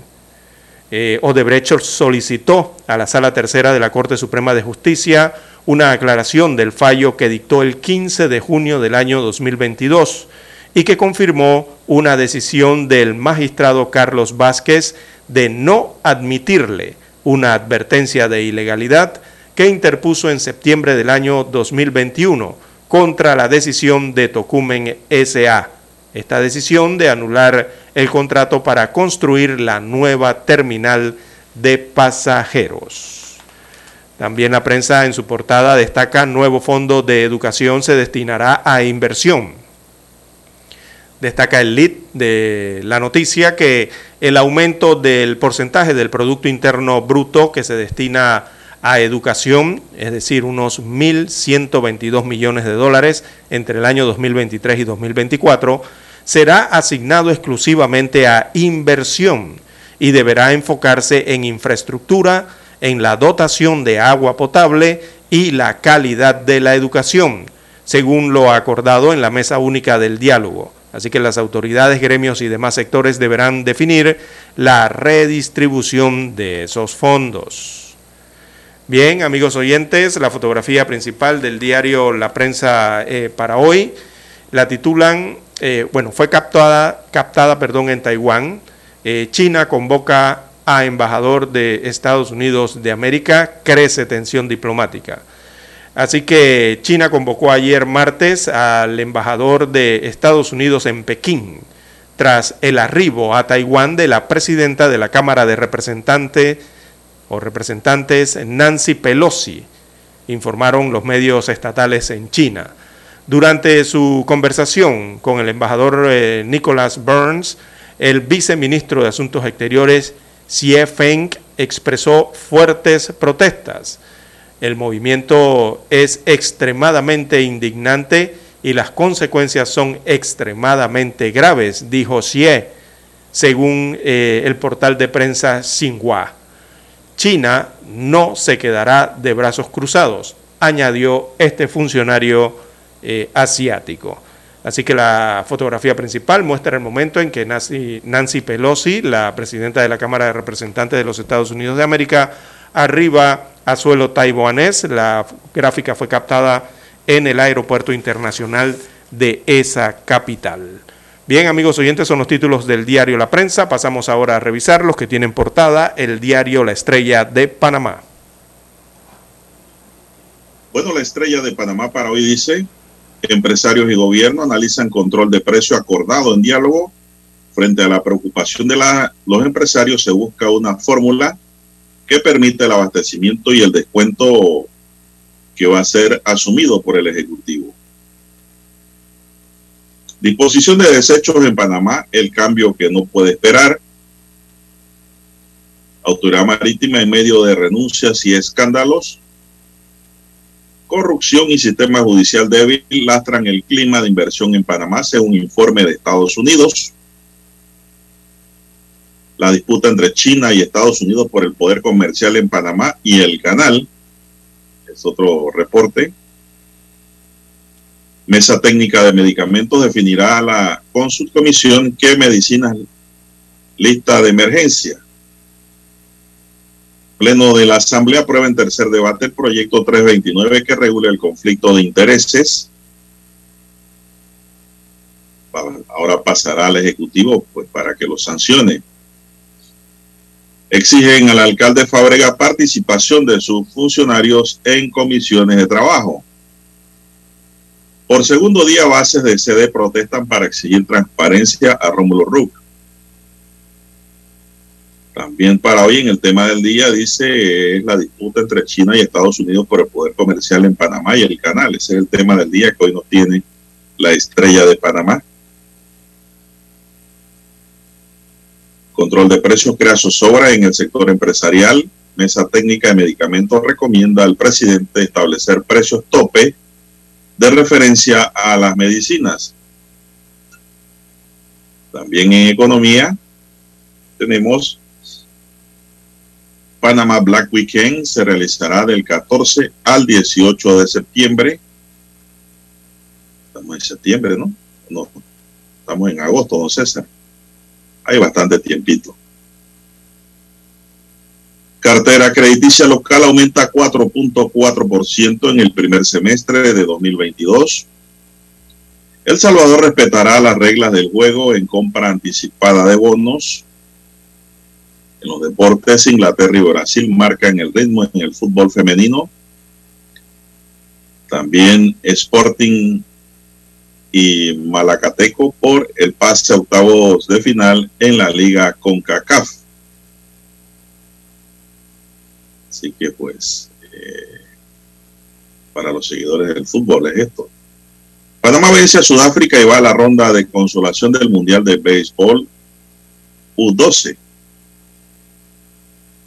eh, Lewis Hamilton se une al grupo de propietarios de los Denver Broncos. En lo internacional, cerca de 700 migrantes cruzan el Canal de la Mancha en un solo día, una cifra récord en lo que va de 2022. Presentan cargos en Nueva York contra 16 miembros de violenta pandilla latina en Manhattan. La pandilla dice que operan en Bronx y en el Queens. El racismo y conflicto colombiano no, sabía que matar indígenas era delito. Qué barbaridad. Dice este, esta nota que en ocasiones, como sigue sucediendo, la violencia y homicidios iban en contra de los líderes espirituales o sabios de las comunidades como una forma de implantar el terror. También tenemos que la Sociedad Interamericana de Prensa critica fuerte intimidación contra la prensa independiente de Guatemala. Amigos y amigas, estos son los titulares que hoy le podemos ofrecer del diario La Estrella de Panamá y concluimos así con la lectura de los titulares de primera plana de los principales diarios estándares que circulan a nivel nacional. Hasta aquí Escuchando el periódico. Las noticias de primera plana, impresas en tinta sobre papel. 7:30 AM. Infoanálisis, con entrevistas y análisis con los personajes que son noticia. La mejor franja informativa matutina está en los 107.3 FM de Omega Estéreo, cadena nacional. Para anunciarse en Omega Estéreo, marque el 269-2237. Con mucho gusto le brindaremos una atención profesional y personalizada. Su publicidad en Omega Estéreo la escucharán de costa a costa y frontera a frontera. Contáctenos 269-2237. Gracias.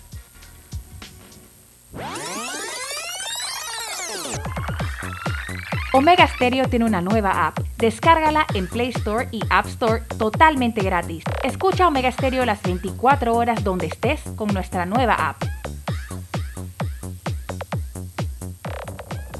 Noticiero Omega Estéreo. Desde los estudios de Omega Estéreo, establecemos contacto vía satélite con la voz de América. Desde Washington, presentamos el reportaje internacional.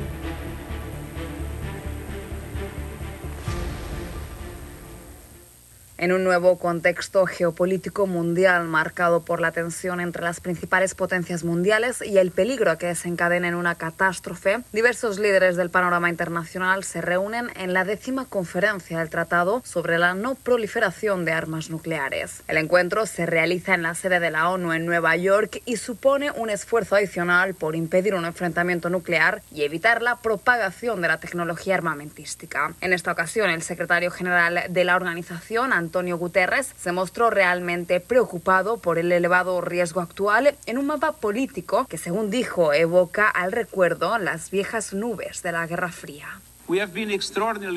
Hemos sido extraordinariamente afortunados hasta ahora, pero la suerte no es una estrategia ni un escudo en tensiones geopolíticas que se van transformando en conflictos nucleares. Hoy la humanidad está en un error de cálculo de la aniquilación nuclear.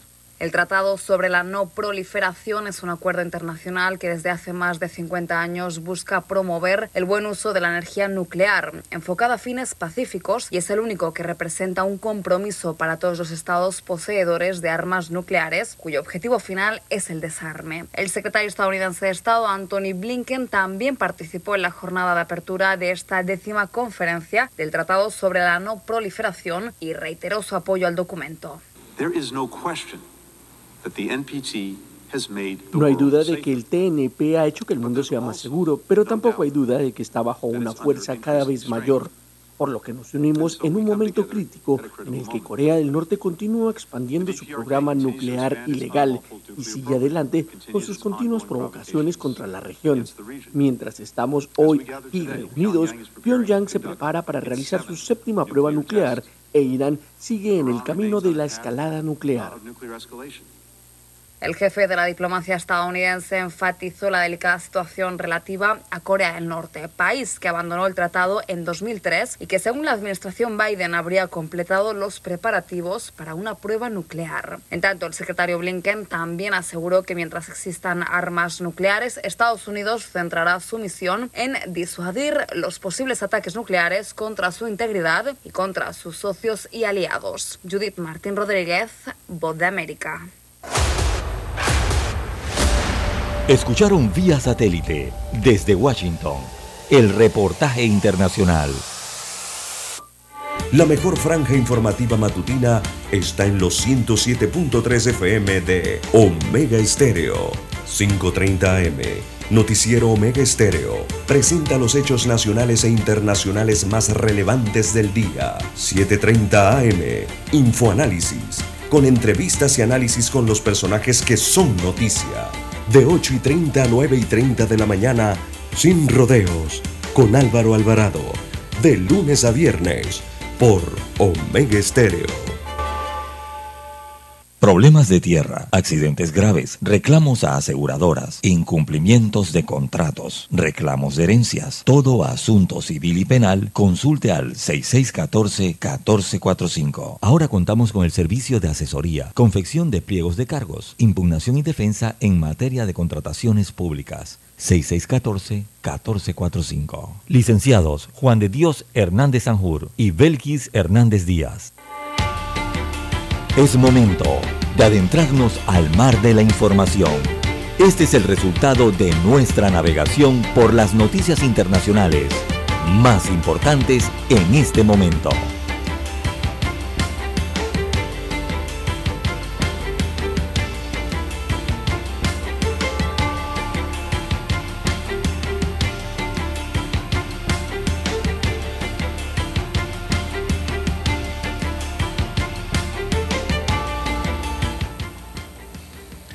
Bien, las 6.49, 6.49 minutos eh, de la mañana en todo el territorio nacional.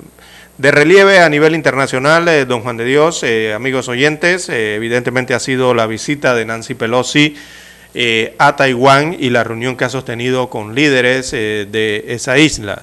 Ella aseguraba allí que los Estados Unidos de América no abandonaría o abandonará la isla. Fue parte de las declaraciones eh, de la presidenta de la Cámara de Representantes de los Estados Unidos de América. Por su parte, la presidenta Tsai Ing-wen eh, afirmó que Taiwán no retrocederá ante las intimidaciones de China, en síntesis lo que dijeron eh, las, las, dos líderes respectivamente, ¿no? Así que Pelosi aterrizó en su aeronave, se reunió con autoridades de Taiwán y ya se ha retirado de la isla eh, asiática. Eh, en medio de todo esto, eh, ella señalaba ah, en, su delegación o con los miembros del Congreso de su delegación que no abandonarán su compromiso con la isla autogobernada. Era parte de lo que señalaba Pelosi el día de ayer o hace algunas horas en esta visita. La agencia noticiosa china Xinhua anunció el operativo el martes en la noche junto con un mapa que marcaba seis zonas distintas alrededor perdón, de la isla de Taiwán. Eh, Arthur Singh Wang, experto en estudios eh, de defensa de la Universidad Central de Policía de Taiwán, indicó que tres de esas demarcaciones estaban en aguas taiwanesas, es decir, estaban a menos de 12 millas náuticas, unos 12 kilómetros de la costa de Taiwán. Eh, parte entonces de los ejercicios eh, militares chinos que incluyeron fuego real y que comenzaron el pasado jueves y que estuvieron cerca allí a los límites a Taiwán precisamente cuando se realizaba esta visita de eh, la presidenta de la Cámara de Representantes de los Estados Unidos de América es lo que ha ocurrido, don Juan de Dios. Ya Pelosi dejó la isla, eh, se dirigió a otro destino en parte de su agenda eh, por Asia. Y eh, no ocurrió nada, don Juan de Dios, nada de lo que se había hablado durante mucho tiempo, producto de esta visita de esta figura importante del gobierno de los Estados Unidos de América a esta isla de Taiwán. Nada pasó. Eh, bueno, es que históricamente ha sido así, don Juan de Dios, ese conflicto entre eh, China y Estados Unidos, que siempre tienen esa tensión, ¿no? Y se habla siempre de efectos. Y se habla siempre de efectos, pero siempre ha ocurrido así, eh, don Juan de Dios. siempre ha ocurrido ese enorme grado de retórica cada vez que estas cosas ocurren. no solo con la relación de Taiwán, sino con otro tipo de relaciones entre estos dos grandes países, ¿no? pero bueno, Siempre ha ocurrido de esa forma, siempre que pasan estas situaciones, China sale a demostrar algo de fuerza, eh, principalmente como lo que hizo, que es movilizar tropas hacia las fronteras, hacer algún, anunciar algún tipo de, ejercicio de carácter militar, eh, incluso lo que hace constantemente es, eh, es violar de forma deliberada el espacio aéreo taiwanés, pero evidentemente Taiwán tampoco le responde, ¿no? porque ya, digo, la historia amplia que llevan estas tensiones siempre han sido de esa forma. Eh, siempre bueno, Taiwán así, ¿no? denunció 25 violaciones ayer, no César. A su espacio, supongo, ¿verdad? Marino o aéreo. Su espacio, correcto. ¿Vio? Es, es lo mismo de siempre, ¿no? Es lo que uno se imagina eh, que puede ocurrir eh, siempre eh, en estas situaciones que tienen que ver con Taiwán. Bueno, yo creo que ahí hubo muchas especulaciones, don César, inclusive llegaron a hablar que decían que China iba a derribar el avión De, ajá, donde iba Pelosi. Eso es imposible, don César. no, no, hasta ese grado no. Desde, la- desde el punto de vista de la diplomacia internacional y de las relaciones de, lo- de las potencias del mundo, eso no es así. Claro, eso no es así. claro que no. Pero de todas maneras lo- los gringos no se descuidan y llevaron escoltada a la señora Pelosi, la sacaron escoltada por aire y mar. Así que eh, terminó pues ese escenario. eh, los chinos lo que tira- empezaron fue a tirar cohetes anoche, como si fuera Marte Carnaval aquí en Panamá o en las tablas. Pero fuera de, en mar abierto, fuera del área de, Así, son pruebas peligro. militares. Sí, en los ejercicios que ellos habían anunciado, ¿no? Eso fue lo que ocurrió ayer. Eso fue lo que vimos en los videos que salieron por redes sociales, ¿no? Puros disparos al aire y al mar. Eso fue lo que hubo. Porque, digo, son dos potencias, ¿no?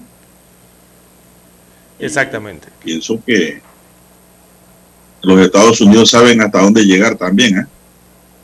No crea. Sí, Y todo quedó ahí, don César, como cuando dos lobos riñen, uno con otro. Pero no, no, no, no, no pasa de ahí.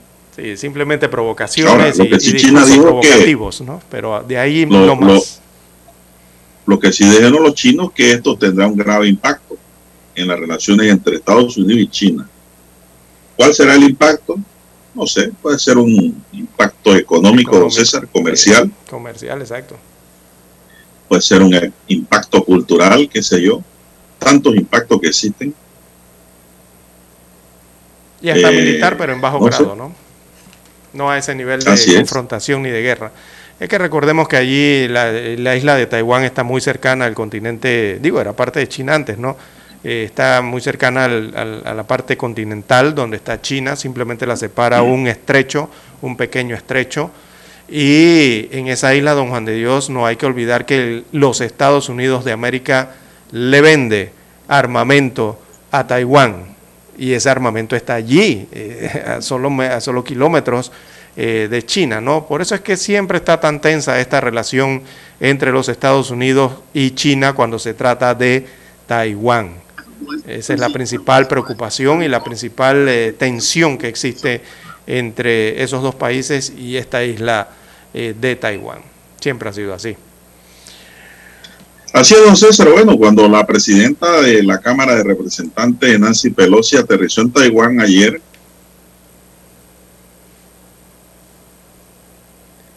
Alex, consultado en CNN, en una rápida sucesión, una serie de organismos gubernamentales y políticos emitieron declaraciones condenando la visita y advirtiendo que su, de su grave impacto en las relaciones entre ambos países mientras que el ejército chino dijo que iniciaría inmediatamente ejercicios aéreos y marítimos y dio a conocer un plan de simulacros alrededor de la isla en los próximos días. La visita de Pelosi de casi 24 horas, la primera de un legislador estadounidense de alto rango en 25 años y parte de una gira por Asia, fue condenada por Beijing como una gran provocación política y un desafío a la soberanía china. Partido Comunista China reclama la democracia autogestionada de Taiwán como propia a pesar de no haberla controlado nunca. A pesar de las objeciones de Beijing, Pelosi y una delegación del Congreso se embarcaron en una serie de reuniones de alto nivel en la legislatura de Taiwán en las oficinas de la presidenta taiwanesa Tsai Ing-wen, donde la demócrata de California dijo que su delegación vino a enviar un mensaje inequívoco de que Estados Unidos está con Taiwán. Entonces, un espaldarazo, ¿no? Sí, claro. Ante los anuncios que han circulado en redes y en corrillos políticos de que China podría invadir Taiwán en cualquier momento. Queremos que Taiwán tenga siempre libertad con seguridad y no nos apartamos de eso, dijo Pelosi, eh, alabando el valor del pueblo taiwanés para defender la democracia. El desafío de Pelosi a las advertencias de China de no visitar la isla puede haber agravado las turbulentas relaciones entre Estados Unidos y China, pero los analistas dicen que la parte que probablemente acabe sintiendo el peso de la presión de Beijing no es Estados Unidos, sino Taiwán. Exacto. Beijing no tardó en manifestar su descontento cuando el avión de la Fuerza Aérea de Estados Unidos que transportaba a la delegación de Pelosi aterrizó en Taiwán este martes por la noche. Pero su respuesta hasta el momento ha sido más moderada que algunas de las posibilidades que se han barajado en China en los últimos días. El ejército chino realizará ejercicios en torno a Taiwán y lanzará una serie de operaciones militares selectivas para contrarrestar la situación, según las declaraciones publicadas ayer por su mando del Teatro Oriental y el Ministerio de Defensa. Bien, Eso fue más o menos lo que ocurrió desde el punto de vista de diversos analíticos análisis consultados por CNN.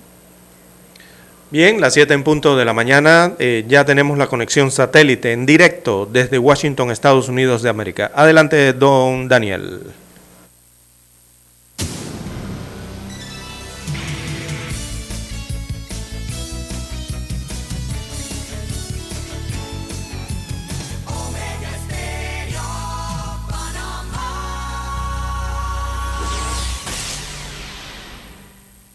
El satélite indica que es momento de nuestra conexión. Desde Washington vía satélite y para Omega Estéreo de Panamá, buenos días América.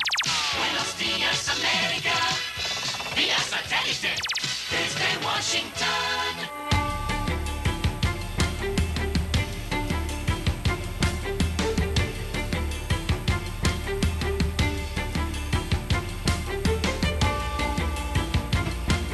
Washington les informa Henry Llanos. Con reclamos por presunta violación al acuerdo de Doha, reaccionó el talibán al ataque estadounidense con el que fue dado de baja el líder de Al Qaeda, Ayman al-Zawahiri. Nos informa Jorge Agobián. Así se refirió este miércoles la Casa Blanca al ataque dirigido contra el liderazgo de Al Qaeda. Zawahiri era el terrorista más buscado del mundo. Fue el segundo de Osama Bin Laden durante los ataques del 11 de septiembre y se convirtió en su sucesor en 2011. Acusaciones mutuas entre el gobierno estadounidense y el talibán surgieron tras el ataque de precisión que dio de baja al líder de Al Qaeda en Kabul. Según el secretario de Estado Anthony Blinken, la permanencia en Afganistán de quien fuera la mano derecha de Osama Bin Laden es una grave violación de los acuerdos de Doha. Jorge Agobián, Voce América. La Casa Blanca se mostró a favor de poner freno a elevadas tensiones entre Washington y Pekín tras la visita a Taiwán de la presidenta de la Cámara de Representantes, Nancy Pelosi. Lo que no queremos es aumentar a ningún tipo de crisis o conflicto, dijo el principal portavoz del Consejo de Seguridad Nacional, John Kirby Kirby. Simplemente no hay razón para amplificar esto. Kirby respondió varias veces ante la indagatoria de la prensa que Pelosi está en todo el derecho de visitar Taiwán, a donde llegó el martes. La policía de Nicaragua irrumpe en Iglesia Católica y cierra siete emisoras comunitarias. Nos informa Donaldo Hernández. Horas de violencia se vivieron en la ciudad de Sébaco. Las fuerzas de seguridad ingresaron con violencia a la parroquia Divina Misericordia para decomisar los equipos radiofónicos de Radio Católica de Sébaco. Como saben todos ustedes, hoy Telcor prácticamente nos ha cancelado todas las radios de nuestra diócesis. Monseñor Rolando Álvarez se refiere a las siete radios comunitarias que el Instituto de Telecomunicaciones les canceló el lunes por supuestamente no contar con permiso de operación. Donaldo Hernández, Voz de América. La extradición inmediata del narcotraficante Rafael Caro Quintero, capturado en México hace dos semanas y acusado por Estados Unidos de delincuencia organizada y la muerte de un agente de la DEA, está cada vez más lejos de ser posible de acuerdo con una nueva decisión judicial. Según los registros del expediente publicados por el Consejo de la Judicatura, un tribunal volvió a establecer que Caro Quintero no podrá ser movido de la prisión de máxima seguridad del centro de México, en la que se encuentra hasta que no haya una decisión en firme sobre su amparo el 25 de agosto. Desde Washington vía satélite y para Omega Estéreo de Panamá hemos presentado Buenos Días América. Buenos días América, vía satélite desde Washington. La mejor franja informativa matutina está en los 107.3 FM de Omega Estéreo. 5.30 AM. Noticiero Omega Estéreo. Presenta los hechos nacionales e internacionales más relevantes del día. 7.30 AM. Infoanálisis. Con entrevistas y análisis con los personajes que son noticia. De 8 y 30 a 9 y 30 de la mañana. Sin rodeos. Con Álvaro Alvarado. De lunes a viernes. Por Omega Estéreo. Desde hace 60 años, Industrias Correagua trabaja para este país porque cree en Panamá y su crecimiento. Haciendo los techos que te protegen de la lluvia, haciendo que el edificio donde trabajas sea más fuerte y duradero y que la escuela donde estudian tus hijos sea tan sólida como su futuro. Dentro de miles de edificios, casas y estructuras de este país, corre algo tan fuerte como el orgullo panameño. Industrias Correagua, 60 años siendo el acero que hace fuerte a Panamá.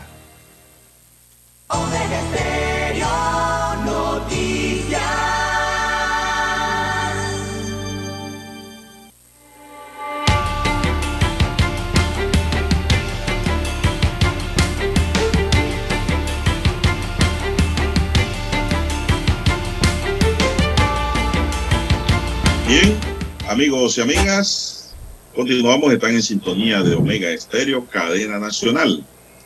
Vamos a dar ahora al público una interesante entrevista que tenemos aquí con el gerente de banca de personas y medios de pago del Banco da Vivienda, el licenciado Jorge Calviño Arosemena. Muy buenos días, don Jorge, bienvenido a los micrófonos de Omega Estéreo. Buenos días, Juan de Dios. Eh, buenos días, Panamá. Muchas gracias por la, por la entrevista. El tema que vamos a tocar hoy es un tema muy importante, ¿no? En el mundo de los negocios, en el mundo de la banca, en el mundo de las transacciones. Y es que Dan Vivienda, pues, eh, sale con un nuevo producto de débito. Eh, quisiéramos conocer esto, el desarrollo, en qué consiste este nuevo producto que se le da al público en general, a la gente que está ansiosa de tener mejores formas de transacciones más rápidas y efectivas. ¿En qué consiste el lanzamiento de la vivienda Mastercard? Bien, eh, primero que nada, bueno, gracias, eh, gracias por la, por la entrevista y, y- adicional a eso, quiero pues también de igual manera agradecer a, a Mastercard por permitirnos formar alianzas y, eh, y por permitirnos formar parte de un ecosistema de pago que evoluciona y, y se fortalece en nuestro mercado, ¿verdad? Banco de Vivienda eh, pone a la disposición del mercado un medio de pago que es innovador, eh, es una nueva tarjeta de débito eh, Mastercard eh, de planilla. Esto está enfocado principalmente al segmento que paga la planilla por medio de, Banco de Vivienda. Tiene un, di- un diseño, digamos, bastante exclusivo, elegante y moderno. Es una tarjeta que es vertical, eh, transparente y eh, por el otro lado es una tarjeta plateada. Entonces es una tarjeta que le da ese toque de elegancia, pero también un toque de, de modernidad. Y está disponible para atender principalmente las necesidades de los colaboradores de las empresas que paguen su planilla por medio de la vivienda. Y adicional a eso encierra una serie de beneficios que van a hacer la experiencia del cliente eh, altamente satisfactoria. Para Esos nosotros... beneficios- Sí, Ajá. continúe. Dime. Continúe. No, para nosotros realmente eh, esta, esta alianza con más un, un pilar para el desarrollo de la estrategia enfocada al cliente, ¿verdad? Y esto nos permite entregar productos que brindan experiencias positivas para generar eh, vínculos eh, emocionales a largo plazo, es lo que, lo que nosotros realmente estamos interesados. Dígame, Juan de Dios. Sí, esto específicamente eh, es un producto, tengo entendido, que va dirigido a la empresa privada, específicamente. Es correcto. Esto es, este es un producto que está diseñado eh, para los asalariados, ¿verdad?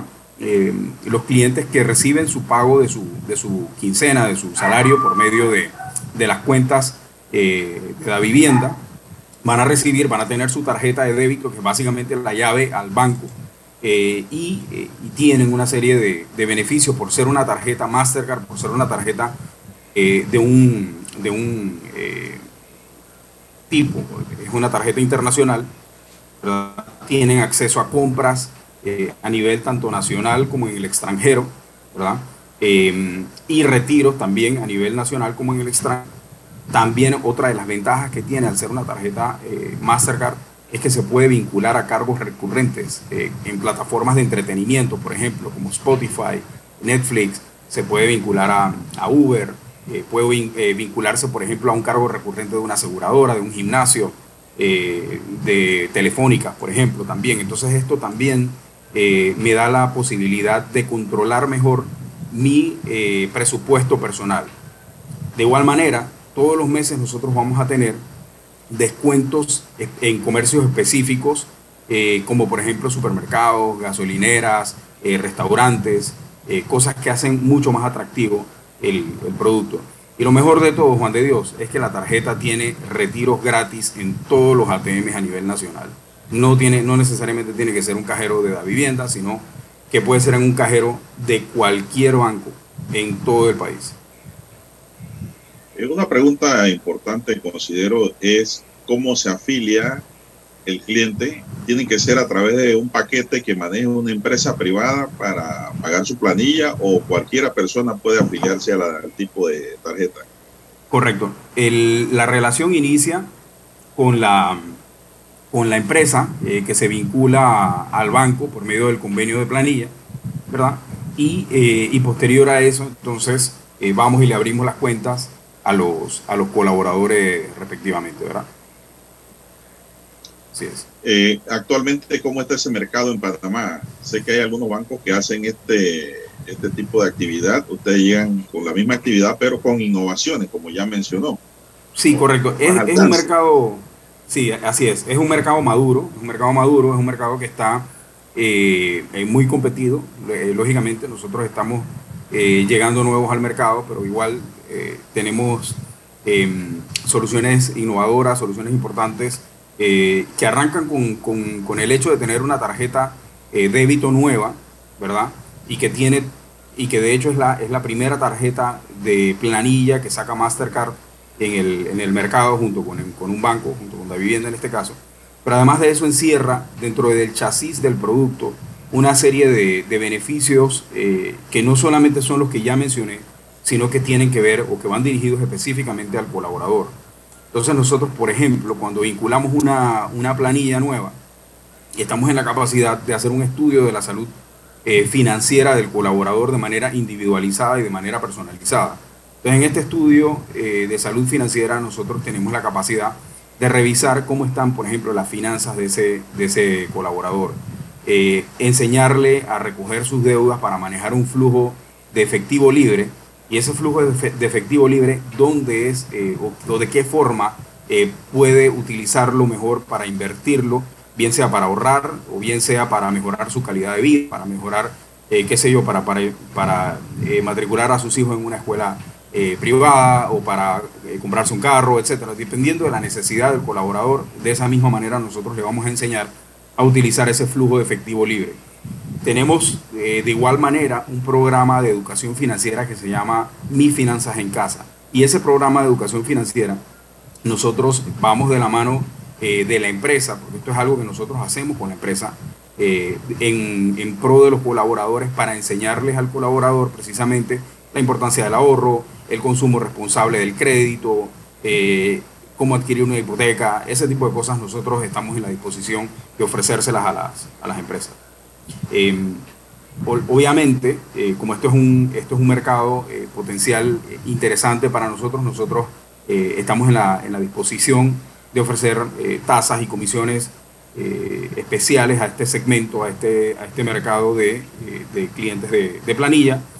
Y, y, otro, y otro punto bien interesante, Juan de Dios, que nosotros hemos desarrollado muy bien, es, eh, es el tema de la, de la oferta de productos digitales. Nosotros tenemos hoy en día eh, la oferta de productos digitales más amplia del mercado. Eh, vas al, al app o a, la, o a la página web y te puedes dar cuenta de que nosotros tenemos eh, una amplia variedad de, de productos digitales, una cuenta móvil, las tarjetas de crédito, el crédito móvil, crédito móvil con descuento directo, la apertura de plazos fijos, etcétera. O sea, tenemos una serie de productos muy, muy interesantes que se pueden abrir eh, desde el app o desde la, o desde la página web.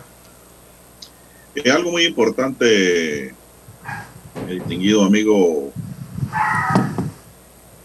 esto, ¿Dónde pueden llamar? ¿Dónde pueden escribir? ¿Qué pueden hacer las empresas que hasta ahora nos escuchan? Sus directivos, los que toman decisiones, ¿no? Dentro de las empresas para conocer el producto nuevo que trae la, vivienda Mastercard. ¿Cómo se, ¿Cómo se puede realizar ese acercamiento que es lo, básico para eh, empezar este tipo de, de actividades, negocios? Ok, eh, bueno, lo más importante es, em, digamos, eh, para, para, contactar al banco, pues con mucho gusto, nosotros estamos, eh, usted puede accesar por medio de la, de la página web eh, de igual manera el, el call center es 366-6565, ¿verdad? y, y también le puedo dejar mi correo electrónico para que, para que cualquier eh, duda lo puedan, lo puedan, eh, me puedan contactar por ahí. jcalvino arroba davivienda.com.pa. Eh, interesante, eh, no sé si se nos queda algo más por allí que tocar en el tintero, don Jorge, para que nos informe. no, yo creo que, que, con eso cubrimos, Juan de Dios. Más bien les agradezco mucho por la entrevista, les deseo un excelente día y, estamos en contacto para cualquier cosa que ustedes quieran saber adicionalmente. Como no, el operador va, ya anotó su correo cualquier oyente o cualquier empresario que llame, pues le darán ese correo.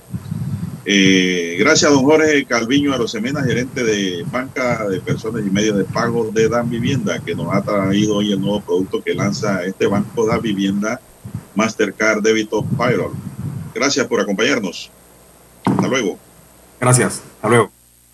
Noticiero Omega Estéreo, 7:30 AM. Infoanálisis, con entrevistas y análisis con los personajes que son noticia. La mejor franja informativa matutina está en los 107.3 FM de Omega Estéreo, cadena nacional. Presentamos el reportaje internacional vía satélite desde Washington, por cortesía de Sherwin Williams Recibe galón gratis de Aqualock al comprar un tanque o 5 galones de impermeabilizantes Aqualock. Restricciones aplican.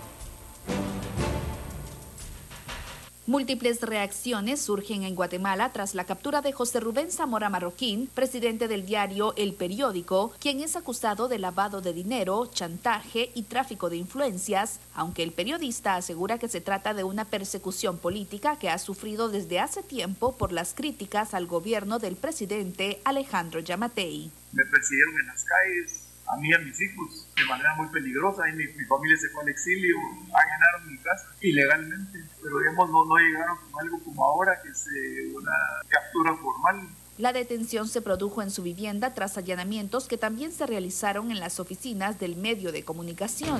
Estuvieron en la casa unas eh, cuatro o cinco horas, no, no solo se el celular de mi mujer. Por su parte, el fiscal especial contra la impunidad, Rafael Curuchiche, dijo que la detención no tiene relación con el trabajo periodístico de Zamora.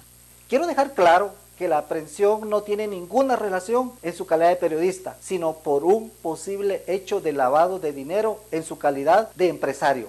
La Asociación de Periodistas de Guatemala asegura que se trata de la instauración de un Estado dictatorial y una campaña de persecución y censura a la prensa, mientras el Procurador de los Derechos Humanos, Jordán Rodas, pide estar alertas.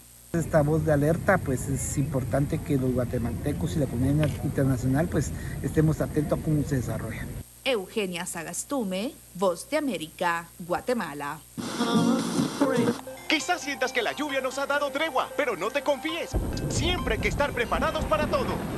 Protege tu hogar y tus proyectos de los cambios impredecibles del clima con la gran variedad de productos a prueba de invierno de Sherwin Williams.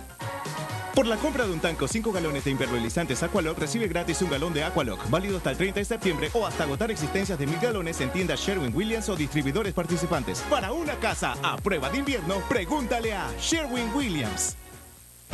El reportaje internacional vía satélite desde Washington llegó a ustedes gracias a Aqualock de Sherwin Williams. Para anunciarse en Omega Estéreo, marque el 269-2237. Con mucho gusto le brindaremos una atención profesional y personalizada. Su publicidad en Omega Estéreo. La escucharán de costa a costa y frontera a frontera. Contáctenos 269-2237. Gracias. Problemas de tierra, accidentes graves, reclamos a aseguradoras, incumplimientos de contratos, reclamos de herencias, todo asunto civil y penal, consulte al 6614-1445. Ahora contamos con el servicio de asesoría, confección de pliegos de cargos, impugnación y defensa en materia de contrataciones públicas. 6614-1445. Licenciados Juan de Dios Hernández Sanjur y Belkis Hernández Díaz. ¿Qué tal amigos? Les saluda Álvaro Alvarado. Quiero invitarlos para que me acompañen en mi nueva casa, Omega Estéreo, donde estaremos hablando sin rodeos de los temas que interesan a Panamá. De lunes a viernes, de 8 y 30 a 9 y 30 de la mañana. Sin rodeos, con Álvaro Alvarado, por Omega Estéreo. Noticiero Omega Estéreo.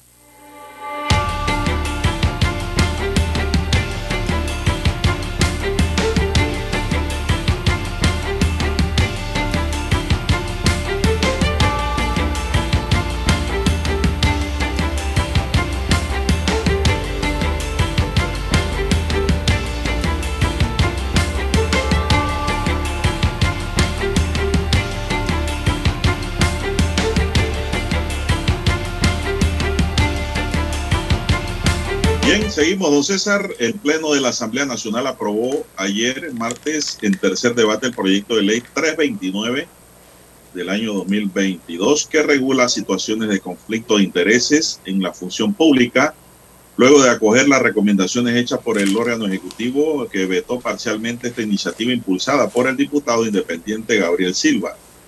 El proyecto fue aprobado con 56 votos a favor, 0 en contra y 0 abstenciones, es decir, los 56 diputados que estaban en el Pleno fueron los que aprobaron. El resto, ¿dónde estarían? Nos preguntamos nosotros, don César. Bien, gracias a usted. El presidente de la República, Laurentino Cortizo, a inicios del mes de julio, vetó parcialmente por inconveniente los artículos 3, 6, 8, 13, 21 y 22, por inexequible, y por inexequible los artículos 20 y 25 y lo devolvió a la Asamblea Nacional en el veto se hizo énfasis en que la República de Panamá adoptó la Convención Interamericana contra la Corrupción, suscrita en Caracas, Venezuela, el 29 de marzo de 1996, y que se ratificó aquí con la Ley 42 de 1998, así como la Convención de las Naciones Unidas contra la Corrupción, aprobada mediante resolución 58.4 de 31 de octubre de 2013, adoptada a través de la Ley 15 de 2005 la cual contempla normas, medidas y reglamentos que pueden aplicar los estados para reforzar su marco jurídico contra la corrupción. En tal sentido, se indicó que es deber del Estado panameño adoptar medidas tendientes a robustecer el marco normativo existente en atención a, a los compromisos adquiridos en las convenciones anticorrupción suscritas y ratificar con la finalidad de que estos aspectos sean atendidos de manera integral, considerando las mejores prácticas existentes en el derecho comparado y observando toda la modalidad de conductas corruptas hasta ahora conocidas, tanto a nivel local como internacional. Al respecto, la Comisión de Gobierno de la Asamblea dio viabilidad correspondiente al proyecto 329. El diputado Gabriel Silva dijo estar de acuerdo con las recomendaciones dadas por el Ejecutivo y dio una explicación de los ocho artículos que fueron vetados calificó esta iniciativa como una herramienta esencial para combatir la corrupción y que los funcionarios velen por los intereses del país y no de sus propios intereses. Esperamos que el presidente Cortizo lo firme como se comprometió en campaña, puntualizó Silva. La famosa ley de transparencia, don César, que estaba eh, de conflicto de intereses en la función pública que estaba estancada hay que ver allí los aspectos no de fondo como una herramienta más, ¿no? Con la que cuente la administración pública para erradicar los conflictos de intereses en la función pública. Entonces, eh, serán muchos, ¿no? Son las 7.23 minutos. Bien, don Juan de Dios, 7.23 minutos eh, de la mañana en todo el territorio nacional. También eh, se ha anunciado, don Juan de Dios, la realización del Black Weekend. regresa el Black Weekend después de varios años, don Juan de Dios, que se vio interrumpido. Y eh, según los eh, centros comerciales o la Asociación de Centros Comerciales, habrán rebajas hasta del 70% de descuento para el mes de septiembre. Y son mil tiendas de 16 centros comerciales en todo el país. Son las que han confirmado entonces lo que es la participación en lo que denominan el Panamá Black Weekend en la capital y también en el interior del país de acuerdo a los organizadores. Así que la ATP, que es la Autoridad de Turismo de Panamá, eh, confirmó que se están preparando ¿no? las actividades comerciales y llevan el lema Panamá, tu mejor destino de compras. También esto es auspiciado por la Cámara Nacional de Turismo, que es la CAMTUR, y la Asociación Panameña de Centros Comerciales, esa es la APASECOM. De acuerdo a estos organizadores, eh, habrán rebajas, eh, anunciaban que llegarán rebajas hasta del 70% de descuento en ese Black eh, Friday, o Weekend más bien, que se llevará a cabo de los días 14 al 18 de septiembre próximo del 14 al 18 de septiembre. Será este Black Weekend eh, y se espera, mm, calculan, una derrama económica de alrededor de 90 millones de dólares para lo que sería esa sexta versión de la Panamá Black Weekend, según anunciaron los organizadores, que esto lo están promocionando a nivel de países como Costa Rica, eh, Colombia, y Argentina han sido las visitas que han realizado eh, para eh, desarrollar este Black eh, Weekend para el mes de septiembre, don Juan de Dios. Bueno, ya esto se llenará como siempre de los principales compradores de don César, según yo he visto, pues, puedo estar equivocado, que son los ticos.